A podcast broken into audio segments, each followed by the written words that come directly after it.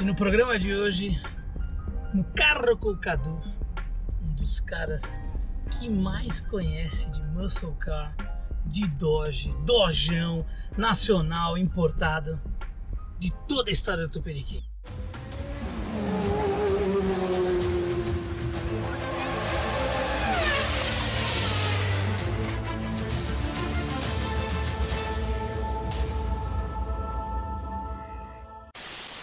Tupiniquim. Ok, tá aqui. Ô, meu querido! E aí, Cadu, tudo bem? E aí, como é que você tá? Como vai? Quanto tempo, meu amigo? E o senhor aqui nesse luxo e sofisticação britânica? Luxo, requinte e sofisticação. Espero que você goste. Posso dar um recado para os canais? Lógico. Nos outros canais você vê os carros dos ricos e famosos. Mas só no Autover que você vê os carros dos patrões dos ricos e famosos. Exatamente. Muito boa. Vamos lá que eu vou te dar uma carona. A gente Vamos vai lá. conversar um pouquinho de carro, que é o que a gente gosta, não é verdade? Eu não conversei de carro faz uns três minutos aí. É. Vambora.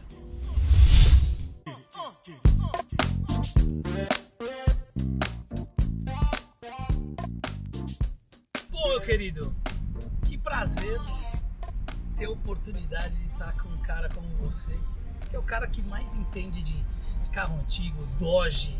é, acho, que, acho que você está comprando, você já comprou tudo que você imaginava na tua vida ou não? Cara, eu acho que sim, né? Eu acho que eu passei do ponto já uns Passou. 10, uns 10 anos atrás, né?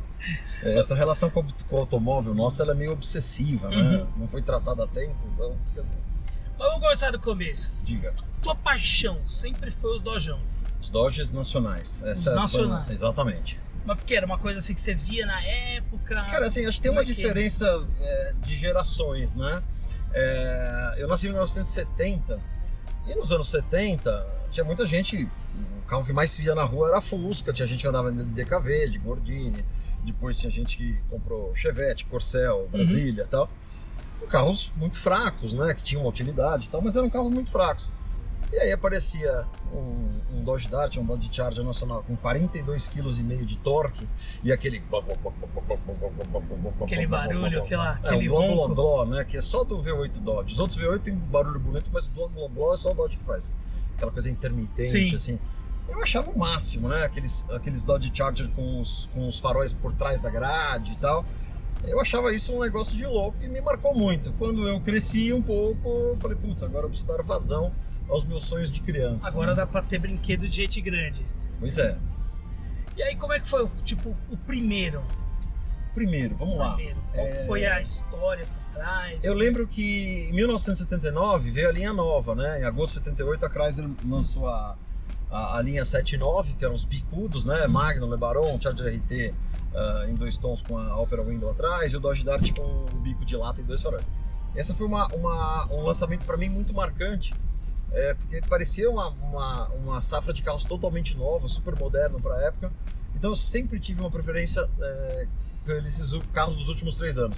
E o primeiro foi um LeBaron 81, foi justamente um, um, um- um bicudo dos últimos, o que eu achava que era um dos últimos na época, né? Uhum.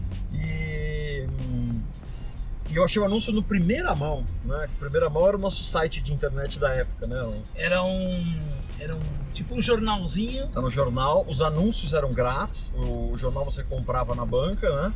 Ele saía acho que às quartas e aos sábados e tinha toneladas de anúncios, todos os anúncios de carro estavam lá. Era de graça, você. O anúncio era de graça, o jornal era caro. Tinha caro, assim, tipo, Sim, em dias de tipo- hoje, o modelo de negócio, assim, o, o jornal custava 15 pila, um jornal que devia custar 2, custava 10 pila, 15 pila, Aham. e o anúncio era de graça. Entendi, entendi. É. Quer dizer, era, era a forma de, comercial, de, de você vender na época, né? Exatamente. Tinha, não tinha É. outro jeito. Forma de você vender, de você comprar. né? Certo. E aí você- foi lá, viu o carro que você gostava. Fui lá, fiz uma compra totalmente errada, né? Fiquei super em- empolgado com, com, com o carro que eu tinha achado, por ser um dos, um, um dos últimos, né? É, a produção em 81 foi de 500 carros, na época eu nem imaginava isso, mas era um dos últimos 500 carros, eu fiquei super apaixonado, meu pai que me ajudou a comprar um carro na época. E, e depois é, que eu fui ver que, puta, naquela época tinha uma, é, tinha, tinha uma quantidade grande de carros ainda para se escolher tal. Eu acabei comprando na empolgação e comprei um carro super errado, né? Mas foi bom porque eu aprendi tudo que eu sei de mecânica, tudo que eu sei de eu aprendi naquele carro na prática, né? Então Teu- foi legal. Teu pai sempre te incentivou. Ele Cara, gostava também Não, ou pra meu ele não pai, fazia meu tanta... pai sempre gostou de carro, assim, do carro dele que ele tá usando, de ter um carro legal, ter um carro bacana. Mas nunca gostou de ter carro antigo, de ter carro. eh, tal. Isso era uma coisa. hum, acho que foi minha mesmo, né? Tá. E me ajudou a comprar naquela época, naquela época era moleque, tava, tava, estudava só, não sei o que tal, então ele me ajudou a comprar esse, esse, esse primeiro carro.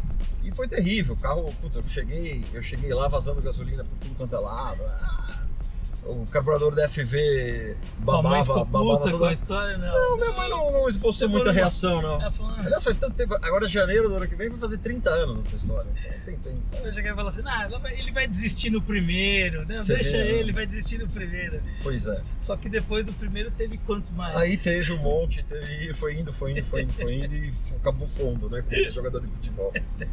É, Não, e aí eu montei uma, uma, uma. Eu acho que assim, foi legal porque eu montei um acervo de Dodges nacionais é, e também ajudei muito a recuperar a história, né? Sim, Porque quando a, a, a Volkswagen Werk, não foi a Volkswagen do Brasil, tá. quando a Volkswagen Werk, a Volkswagen da Alemanha, comprou a Chrysler no Brasil, o que eles queriam mesmo era tecnologia para produzir caminhões. Você sabia que o primeiro caminhão Volkswagen do mundo era um caminhão Dodge só com a cabine Volks? Não, Ah, a Volks nunca fez caminhões na vida. É, até então lá. até tinha- então, nunca tinha feito. E aí, em agosto de 81, soltou o primeiro caminhão Volks né, na fábrica, que era a fábrica da Chrysler em São Bernardo do Campo. Sim, É, e aí, a- os automóveis eles não tinham interesse nenhum e a história foi toda picotada, foi jogada fora, né? entendi. Então você não tinha. é, não tinha muito histórico, não tinha, tinha muita lenda urbana, ah, Chrysler fez isso, Chrysler fez aquilo e tal. Então a gente conseguiu nesses 30 anos aí reescrever parte dessa história, muito com pesquisa no dia a dia, muito encontrando esses funcionários da fábrica, resgatando alguns materiais que alguns funcionários levaram para casa ao invés de jogar fora, né? Quer dizer, você teve um, um baita de um trabalho atrás, por trás disso pra... É, teve muito esforço. Difícil fazer trabalho porque era uma coisa que era Você gosta- baita de uma paixão. Sim, a gente sim. almoçava, respirava, jantava, esse negócio o dia inteiro, né? Uhum. Então a gente acabou conseguindo recuperar, conseguimos os números de produção ano a ano, modelo a modelo, aquela história toda. A gente conseguiu fazer uma boa. é, é, recuperar boa parte da história da história da Chrysler do Brasil. Né? E por que é, especificamente você é apaixonado pelo Dojão Nacional? Qual que foi a... O Dodge Nacional foi aquele carro que marcou mesmo a gente, não eu, mas uma geração toda, Uhum. né? Hoje, se um Charger RT custa o que custa, é, é porque, por exemplo, um Charger RT 71, um carro que foi imortalizado no filme Roberto Carlos a 300 km por hora. É, você já viu esse filme? Não vi, mas eu sei que o Roberto Carlos é apaixonado por Não. carro também. É, mas esse filme é o seguinte: ele e o Erasmo Carlos são dois mecânicos na Ibirapuera Veículos e foi um filme que a Chrysler fez no lançamento do Dodge Charger RT no Brasil. Tá. Então o, carro aparece mais do que todo mundo. E é um carro cor de laranja, que a cor chama amarelo boreal. Tá. E esse carro tem 15 sobreviventes hoje. Deve ter 15 mil pessoas que gostariam de ter um. Então os, os carros pegaram muito preço porque sobraram muito poucos e muita gente quer ter o carro. Né? Sim, sim. É, então, assim, não foi só eu, muita gente foi impactada por esse negócio do Dodge Nacional. É, e aí, pra mim, sempre tocou muito mais o, o- o Dodge Nacional, que na verdade são variações de um Dodge Dart, que nos, no- no- nos Estados Unidos era um carro compacto, um carro de entrada, né? É, e aqui é, assumiu várias auras diferentes de acordo com o posicionamento de mercado que cada modelo era colocado. E o, a gente tava conversando um pouco antes da gente começar aqui. Você falou um pouco de como eram as propagandas da época, né? Que era um negócio. Era politicamente incorreto, eu vou falar três rapidinho. Primeiro, a Dodge Dart 1970. A Dodge Dart no meio do mato, num fim de tarde, com os faróis acesos, né? E a chamada era Lobo em pele de lobo. Aí fala, os outros automóveis são cordeirinhos, tem as linhas Sim. do animal manso, né? desce além. Dessa lei. 1973, é, Charger RT 73, vermelho índio, parado num parque de diversões na frente de um carrossel e a chamada Vamos parar com essa brincadeira de carro esporte com menos de 200 HP. E aí um texto descendo a lenha nos outros, né? E o quarto, esse, ou se fosse hoje, dava prisão. Dava É, é Charger RT 74, lançamento do câmbio automático pro Charger RT, que estava disponível só no Dart. O, o câmbio automático no, no- no- no console. E a chamada é assim: queremos falar com as poucas pessoas no, no país que têm condições de comprar este carro. Nossa, hoje então ia dar co- processo. Ia dar processo. Mas se a gente for pra história da Chrysler nos Estados Unidos, tem coisa ainda pior, né? Por exemplo, você conhece. Meu carro mais antigo é um DeSoto 1955. Tá. E o DeSoto era uma das marcas da Chrysler e tal. É, a Chrysler tinha a, a, a, marca Chrysler, que era o top de linha, é, a marca Plymouth, que era o, o, carro de entrada, né? E eles precisavam ter um mid-market, né? E tá. eles lançaram em 1928 o, a marca DeSoto como uma mid-market. Uhum. E por que DeSoto? Né? Uma homenagem ao conquistador espanhol Hernando de Soto. Tá. Foi o primeiro homem branco a chegar no Mississippi. Uhum. Então ele foi da Baía de Tampa até o Mississippi. E no caminho, dizem, bela... dizem por aí que ele dizimou um milhão de índios, né? E a Chrysler fez o quê? A Chrysler fez uma homenagem para ele, dando o nome de uma nome divisão para ele. Entendi. Se fosse hoje, iam prender todo mundo, Não. prender quem tem o carro, né?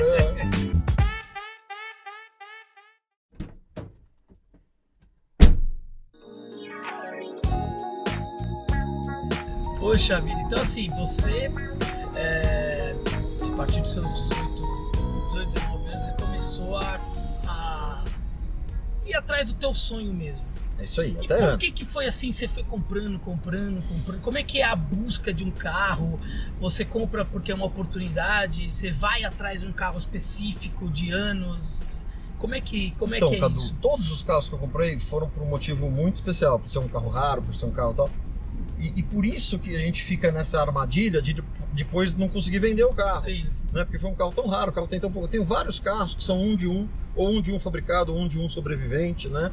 Então são coisas irreplicáveis, né? Você fala, se eu vender esse carro, e já não tem mais esse valor, né? Tipo, é um, fica um negócio. É, é, é, o quanto pagam, né? É, é, não, o valor, o valor assim, depende.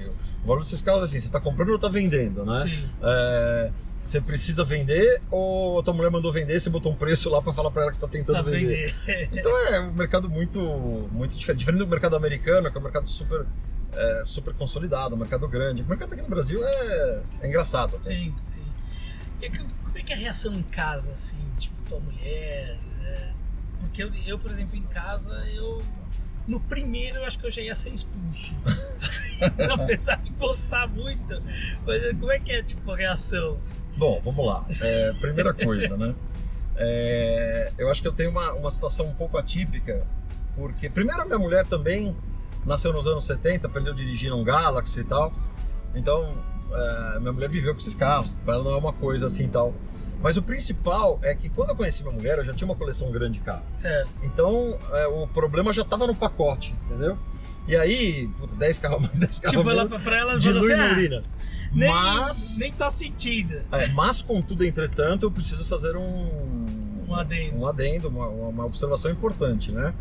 É, a minha mulher é engenheira, ela, a minha mulher que construiu os, que construiu os galpões onde eu guardo os carros hoje, né? Inclusive eu conheci minha mulher num Grande Prêmio de Fórmula 1 em Interlagos e aí conversa aqui, mas ela é engenheira, tal, eu tava querendo levantar meu primeiro galpão, mas eu faço pré-moldado, faço Sim. isso, faço, ah, começou, troca e meio, troca e meio, ponto, casado até hoje. Casado até hoje. É isso aí.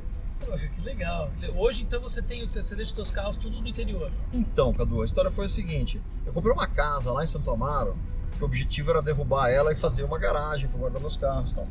Mas eu enfrentei tanta burocracia da, da prefeitura é, e a coleção foi crescendo Sim. enquanto a burocracia me segurava. Chegou um ponto que eu falei assim: não, aqui em São Paulo não dá para fazer nada. Porque aqui em São Paulo, se você vai para uma área legal, é muito caro. Eu não, eu não, tenho condições. Se você vai para uma periferia, tem um problema de violência, né? É, problema de segurança, de roubar, de assaltar, não sei o que. É, então eu falei assim, cara, a melhor coisa é eu vou para uma zona rural, né? Então eu comprei um sítio no interior, perto de um sítio. É, quem gosta de carro antigo é saudosista por natureza. Sim. Então, perto do lugar onde meu pai tinha um sítio quando eu era criança, aquele monte de memórias, eu comprei um sítio lá. E, e, putz, lá eu podia fazer qualquer coisa. Se quiser fazer uma pirâmide de Gizé ao contrário, fazer uma esfinge, não precisa provar projeto, nada. Entendi. E aí eu comecei a levantar meus galpões lá e guardar os carros lá, né?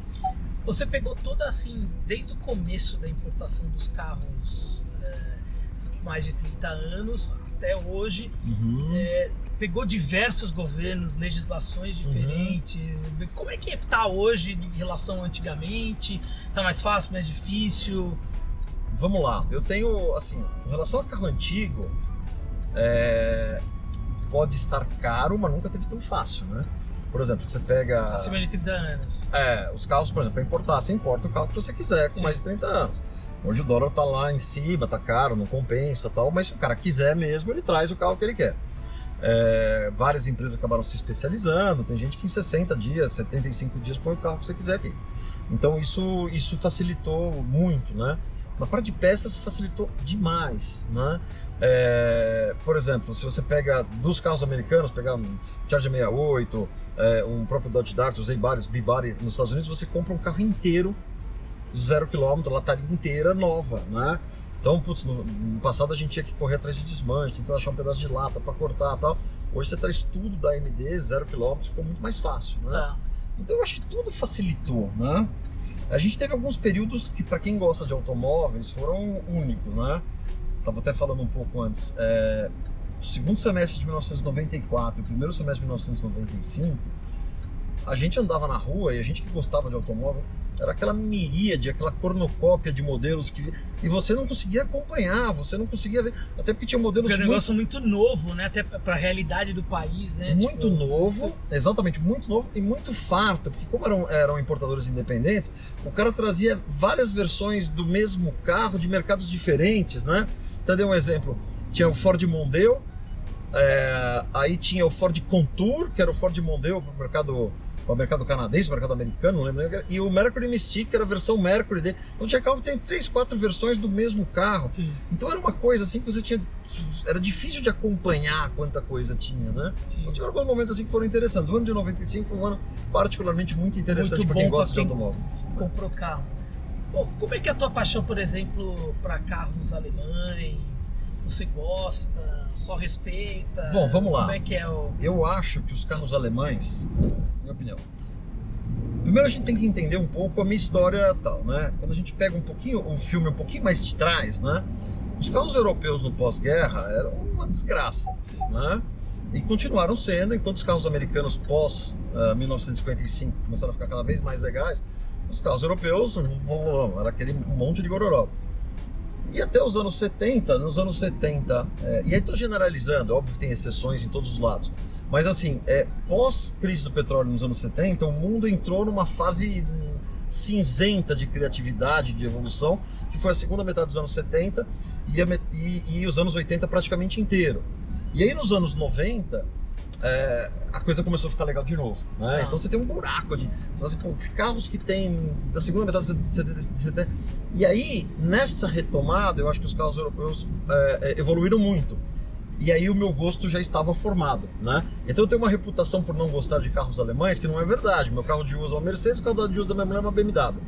É, é, não é verdade, eu gosto. Eu acho que em alguns momentos é, são carros meio overrated. Não que eles sejam não que eles não sejam muito bons, mas às vezes é, custam e tem um valor assim que eu acho muito maior do que efetivamente entrega. Mas eu gosto pra caramba, tem um monte de coisa que, que, que é muito legal. É, é, e eu acho que hoje, né, Mercedes e BMW são os carros de carro novo aqui, são as, as opções mais óbvias para todo mundo. Como que você vê essa evolução, por exemplo, da indústria americana uhum. e da indústria europeia? Assim, uhum. nesses últimos 30 anos. Uhum. Aí, porque a, a, os carros americanos sempre foram conhecidos por ter uma mecânica uhum. muito simples, né? Não dá... Uhum. É um carro, assim, custo-benefício não tem igual, uhum. né? Por exemplo, os carros europeus são mais sofisticados, aquela coisa, mas é tudo muito mais caro. Como é que uhum. tá isso? Como é que você vê essa evolução toda? Vamos lá, eu acho que os carros, eles se aproximaram conceitos muito diferentes, né? A gente, quando falava de anos 60, anos 70, era é, é, era, a gente falava de cilindrada no, no, nos Estados Unidos e falava em eficiência na Europa, né? Tá. Mas acho que depois da era eletrônica, os carros acabaram se aproximando muito, sabe? Então hoje os carros não são mais tão diferentes como eles eram lá atrás. Tá. E aí o carro americano, o carro europeu conseguiu é, ter um, um posicionamento de grife, de de, de, cobrar, de cobrar mais até do que entrega, e se as pessoas pagam é porque as pessoas estão tão, tão, tão percebendo isso. E o carro americano, por outro lado, ele, ele teve um movimento contrário. Eu acho que hoje é, várias, várias, várias, várias situações que a gente pode comparar mas eu acho que são carros em termos de. E os Estados Unidos, sim, pagaram um preço pelos anos 80, anos 90 problemático, mas hoje fazem carros tão bons quanto os carros europeus e tem um, um, um degrau de preço inferior. Você sabe, Cadu, quem é. Quem são. Quem é o, o, o, Quais são as pessoas que têm o maior preconceito com o carro americano? Quem? Americano de classe A. Se você pega É americano, só compram o carro europeu. só né? compra o carro europeu. Se você pegar nas duas costas aqui, você só vê carro europeu. Isso é verdade. Você fala assim, e a grande massa de, de carro americano tá onde? Tá no Trumpland, no meião. Sim. No meião você só vê, você só vê carro americano. Sim. Mas, cara, você, você anda é, é, nas duas costas. Aliás, o pessoal do meião ali, até quando você compra um carro, um carro alemão ou carro europeu, O cara olha eles torto. ficam É. olhando torto. Tanto que, por exemplo, BMW, Audi, Mercedes, tiveram que fazer fábrica lá pra falar, não, é, é, Ah. é built in America, né? Ah, Made é. in America. É, isso, senão- isso já vem lá de trás, né? É. Quando, quando o acorde 95 saiu, que era aquele acorde novo, ele vinha nas duas colunas C com uma águiazinha escrito Honda of America. Honda of America. Ah, Honda of. America com as águiazinhas dos dois lados tal, né? É, mas é o. Eu acho assim, os, os europeus realmente eles acho que são os carros mais refinados, né? Uhum, uhum. Mas eu respeito pra caramba o carro americano e o. Você vê hoje, uma Corvette. Uhum, Estão uhum. lançando Corvette a 60 mil dólares, né? É barato, A partir de né, 60 cara? mil É dólares. barato. e é um, é um preço que o europeu não consegue competir. Agora, hein, vamos falar, vamos falar um case de, de indústria automobilística falando de um carro americano, né? Você consegue imaginar um carro que está 13 anos modelo, a mesma coisa, e consegue ainda ter ágil num monte de modelos depois de 13 anos de idade? Não, ele, não, me- me recordo. O Dodge Challenger, né? O É, Dodge Challenger, é, lançou agora o, O Hellcat e Mopar o- 20. O Mopar 20 é só uma versão com não sei o que tal, mil, limitado a mil e tem ágil. O Hellcat tinha ágil, o Demon tinha ágil, o Hellcat, o, Hell- o Hellcat Red Eye tinha, tinha ágil, né? E a mesma casca, a mesma coisa desde 2008, aqui na história de ciclo de 7 anos e tal.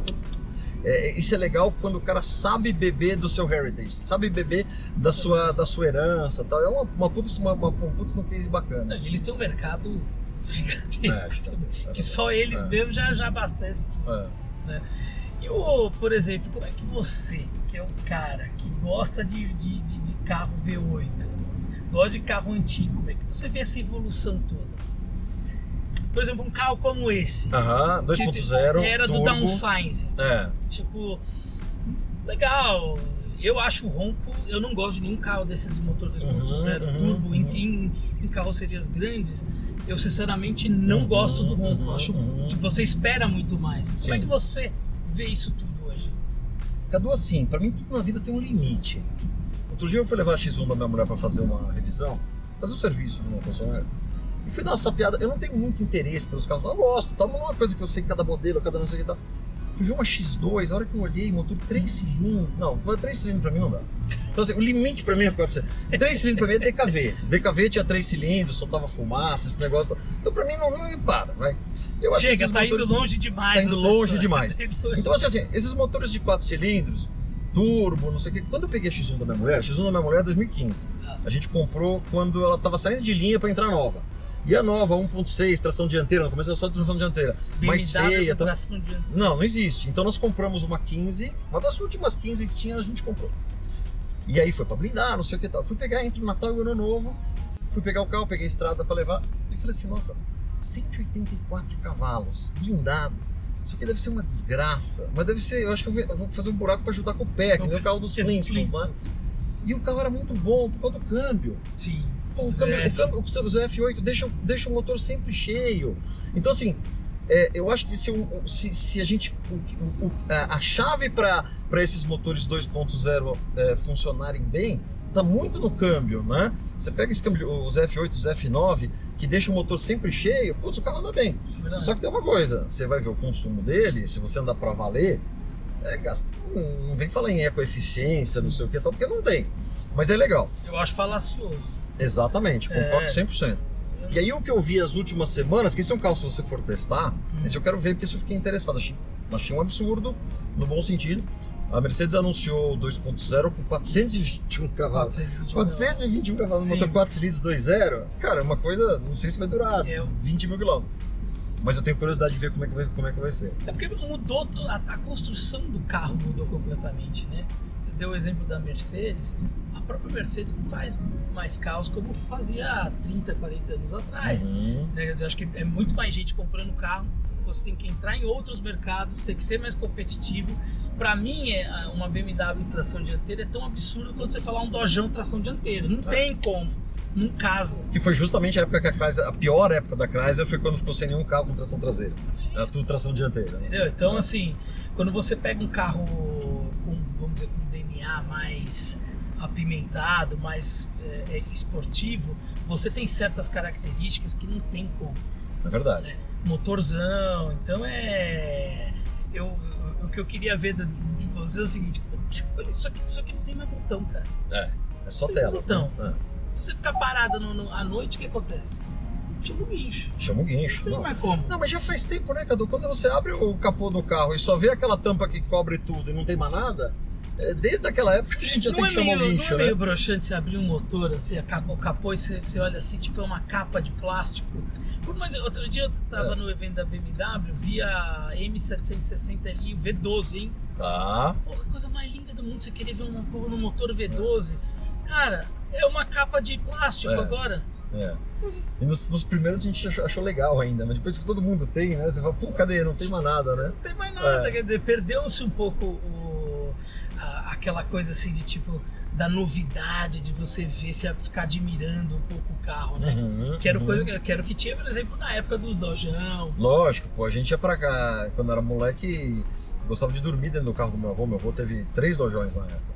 É, e aí, a hora que a gente tava meio sem fazer nada, vamos lá pra garagem pra ver o carro, ficava olhando, ficava vendo os detalhes. Sei lá, talvez a molecada hoje ainda goste, tem, Sim. tem detalhes, talvez seja um, uma coisa um pouco diferente, mas, mas tenho. Mas é, é um pouco diferente mesmo, acho que. é, eu, tenho, eu tenho uma história de um amigo meu que mostra um pouco esse desinteresse das novas gerações por automóvel, né? É, Triste, hein? ele comprou um carro, ele comprou uma Journey, uma Journey RT. É, e, putz, sempre, ah, queria ter um Dojão zero, você comprou uma Journey RT, tá? Uhum. Ele chegou pros filhos dele e perguntou assim: Ô, o papai chegou com um carro novo, vamos lá ver? Né? Morava em prédio, né? Em apartamento, né? Vamos descer lá pra ver? Eu falei, papai, você não vai levar a gente pra escola nele amanhã?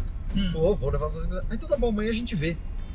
Cara, quando meu pai comprava um carro nos anos 70, era uma Você semana queria- de dor de barriga. Você Vai ficava, chegar, nossa, o vai carro, chegar vai o chegar carro. o carro. Eu não saía da garagem vendo carro novo, não.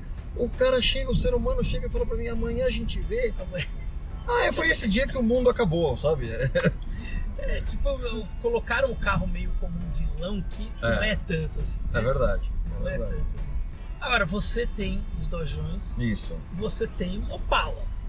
Tem os Opalas. É, é uma relação Como é diferente. que fica? Porque, tipo, são É seitas relação automotivas, né? Aham. Tipo, tem, tem os caras que idolatram É, absurdamente eu falo pros opalistas que eu tenho Opala que é pra poder falar mal com mais propriedade. Os caras querem te matar. Não, uma brincadeira. Cara, É que pra mim são coisas diferentes. Porque o Dojão é uma coisa que eu era moleque, eu nunca tive Dojão na época tal, foi um sonho de infância, uma coisa que eu gosto pra caramba. Opala não, eu tive Opala Zero. Eu entrei na Pompeia Veículos em 1991, comprei um Commodore 4 cilindros zero e saí com ele. Então, é uma coisa que eu vivi muito mais, né? E que eu não acho tão legal quanto os Dodges, mas tem muita coisa legal, tem muito modelo bacana, tem os modelos, os SS6 são carros muito raros, a maioria dos que você vê é 4 cilindros que enfiaram 6. Então tem uns carros legais que depois, num segundo momento, eu comecei a restaurar também e, gosto muito deles também. Eu falo isso pra irritar os opalistas. Mas assim, tipo, é uma relação de amor e ódio. Mas você gosta também, vai. Do que? É dos bonito, Opalas? é. Eu gosto, É um eu gosto bonito. bastante, lógico. O eu carro gosto. bonito marcou a época aqui. né? Marcou, marcou a época. Mas eu acho, eu vou te falar uma coisa, Cadu.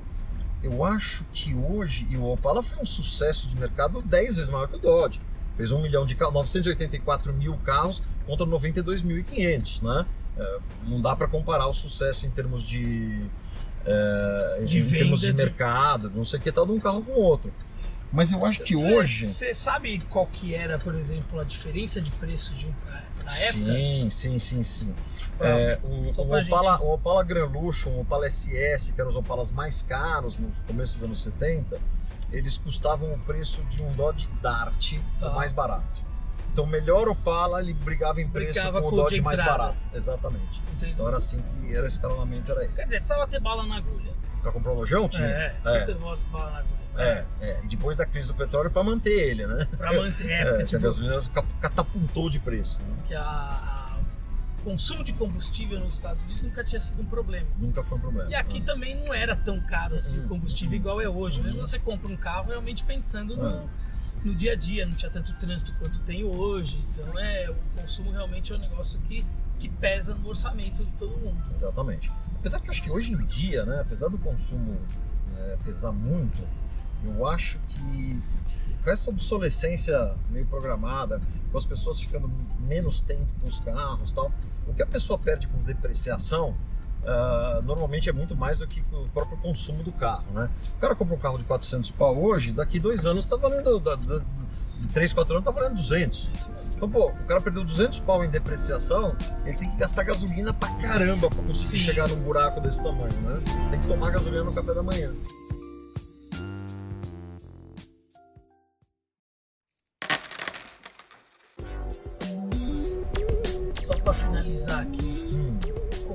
Os carros elétricos? Cara, eu vou te contar a história. Há dois anos atrás eu estava fazendo um curso em Paulo Alto. É. E aí uns amigos meus estavam lá, tinha um cara que era esse tio da Fiat e tal. Nós fomos num shopping lá e tinha uma concessionária Tesla. E os caras falaram, vamos fazer um test drive e tal. Cara, eu fui com um desinteresse, assim. Absurdo! Mas, tipo, quando tipo... tua mãe te dá brócolis pra você comer, assim, ó, Cadu, hoje tem brócolis, né? E tá sem sal ainda, né? Hum. Eu entrei naquela concessionária Tesla com uma má vontade. E aí nós fomos andar num. num P100D, né? Que é o, tem dois motores, sim. né? Tal, Tração integral. Bicho, saí de lá alucinado, né? A hora que o cara botou no modo Ludicrous, cara, uma coisa assim, pé nem cabeça. Putz, virei super fã da Tesla. Você andou no P100D. É, P100D, P100D, exatamente. Tá. É. É... E não o S que é o bonito, o X que é o feinho, com as asinhas Que é com as asas. É. Você andou no sedã, Model S. Não, não, não andei no Model S. O Model S é o que eu gosto, andei no Model X. Ah, tá, no X. No X, aquele tá. carro que não sabe se ele quer ser uma minivan ou uma Mercedes SLS. ele não decidiu, ele tá com uma crise de personalidade. Mas, é, cara, um carro daquele tamanho, com. A gente tava em oito, eu acho, que tinha. Não, dois, três. A gente tava em sete, sete cara grande. Cara, a hora que aquele treco acelera, Putz, é vamos ver. Né? Não, animal, animal. É. Não tem... O cara que fala mal é porque não passou pela experiência, como eu, 10 minutos antes de passar pela experiência. É legal pra caramba. E eu, eu se tivesse, assim, eu não tenho medo de comprar carro de produção independente. Trouxe carros que não tinha representação aqui, não tenho medo nenhum. Mas especificamente um Tesla, eu teria um pouco de medo, porque você tem uma, uma tecnologia que a gente não consegue. Aqui, né? Aqui, é. é. Então, assim, se tivesse um. Se tivesse, se, se tivesse um Tesla oficial aqui, eu, puta, eu teria muita vontade de ter. Eu, eu particularmente, eu acho o seguinte, eu acho os antigos espetaculares, que se você olhar, voltar uhum. um pouco para trás, o que existia de tecnologia na época, uhum. o que esses carros fizeram, uhum. é sensacional. E eu gosto também muito dos novos. Eu acho que o legal ia ser se, se tudo andasse junto, né? Paralelo, e não é. morrer. É, né? é verdade. Porque o motor a combustão morrer é, é um é pouco triste, né? Não sei. A gente brinca, né? Que talvez no futuro a gente para andar com os nossos carros, porque o motor de combustão na minha casa não vai morrer nunca. Talvez eu não possa mais andar na rua. A gente vai ter que ter um centro tipo umas hípicas, né? Que em vez Pode de andar ser, de cavalo, você vai andar, vai de, andar carro, de carro. Né? E tem um negócio assim, um negócio de vidro que segura todo, todo tudo que o carro puser para fora. De, sei lá, é brincadeira, mas é, as coisas acho que tinham que andar, andar em paralelo, sim, de fato. Cara, eu tô assim muito feliz de você aceitou o convite. O público pediu muito você aqui no nosso programa. Eu acho que o pessoal deve estar em êxtase assim. Pô, né? Nem tanto, né? Não, lógico que é. tá, pô. Você é, é um dos caras que é. mais entende de, de, de, carro americano, é um dos que mais tem, né? Então tem propriedade para falar. E agradeço aí. Fala aí os tuas redes sociais pro pessoal ir para cima com tudo. Vamos. Fala o teu, teu canal aí. A G Badolato, né? No YouTube e no Insta G Badolato também. Então, assim, agradeço você pra caramba. Obrigado. Você é meu primeiro convidado uhum. do. Esse, esse quadro vai se chamar No Carro com Cadu. Tá. Tinha na cama com Madonna. Tá. É no carro com Cadu. Você falou que era um carpool, eu falei, pô, se tiver que cantar, eu não sei cantar direito, hein?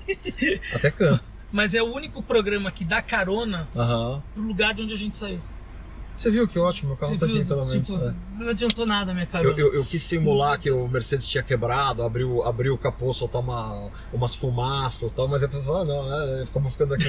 Então o carro tá aqui. Mas deixa eu falar um negócio também. Lógico. Eu acho que o, eu acho que o canal de vocês, não só o canal de vocês, mas mais uns 3, 4 por aí, é, tem um, um, um, papel hoje muito importante, talvez mais importante do que o que vocês uh, imaginam porque vocês hoje são as revistas do passado, né? Verdade. Então a gente esperava sair a revista para ver o que o cara achava, o que o cara não achava, e a gente já, já sabia as pessoas que a gente queria que opinasse, né? Uhum. Tomara que o Karsug é que é que é que faça a resenha desse carro, Sim. tomara que um, tomara que a cor é, na Moto 3 era o Bob Sharp, aquilo. E, e, e, a gente esperava as revistas. As revistas morreram. Outro dia eu fui comprar uma revista e não achava mais banca perto de casa, né? As revistas estão é. agonizando, que é uma, uma pena.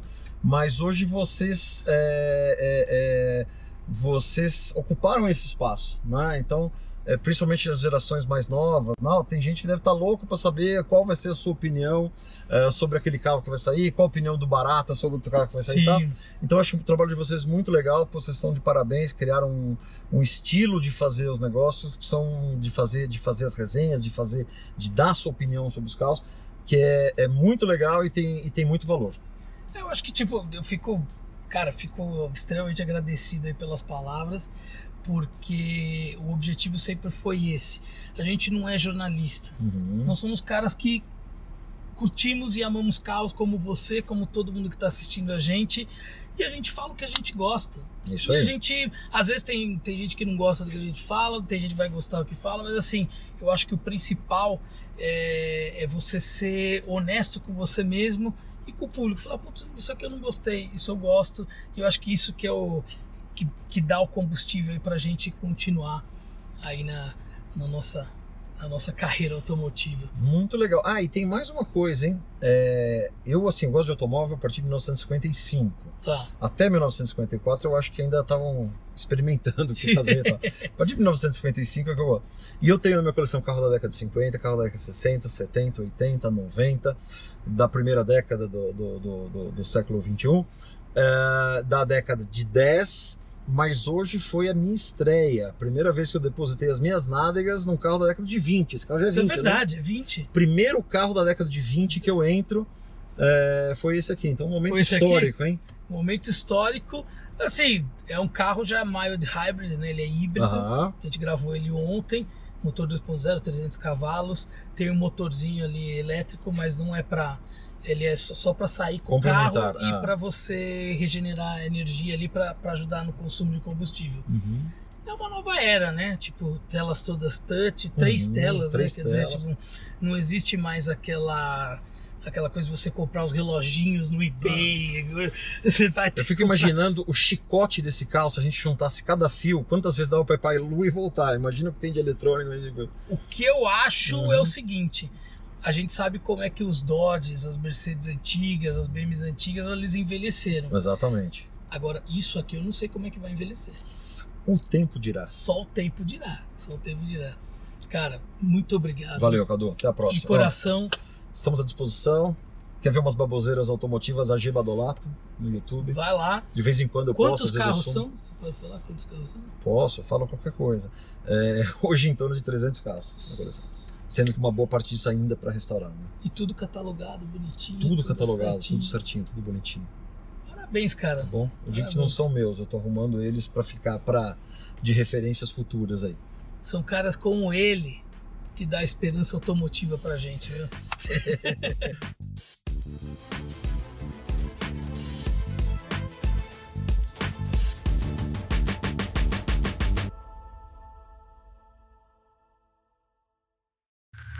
Pista 1 Edição de podcast.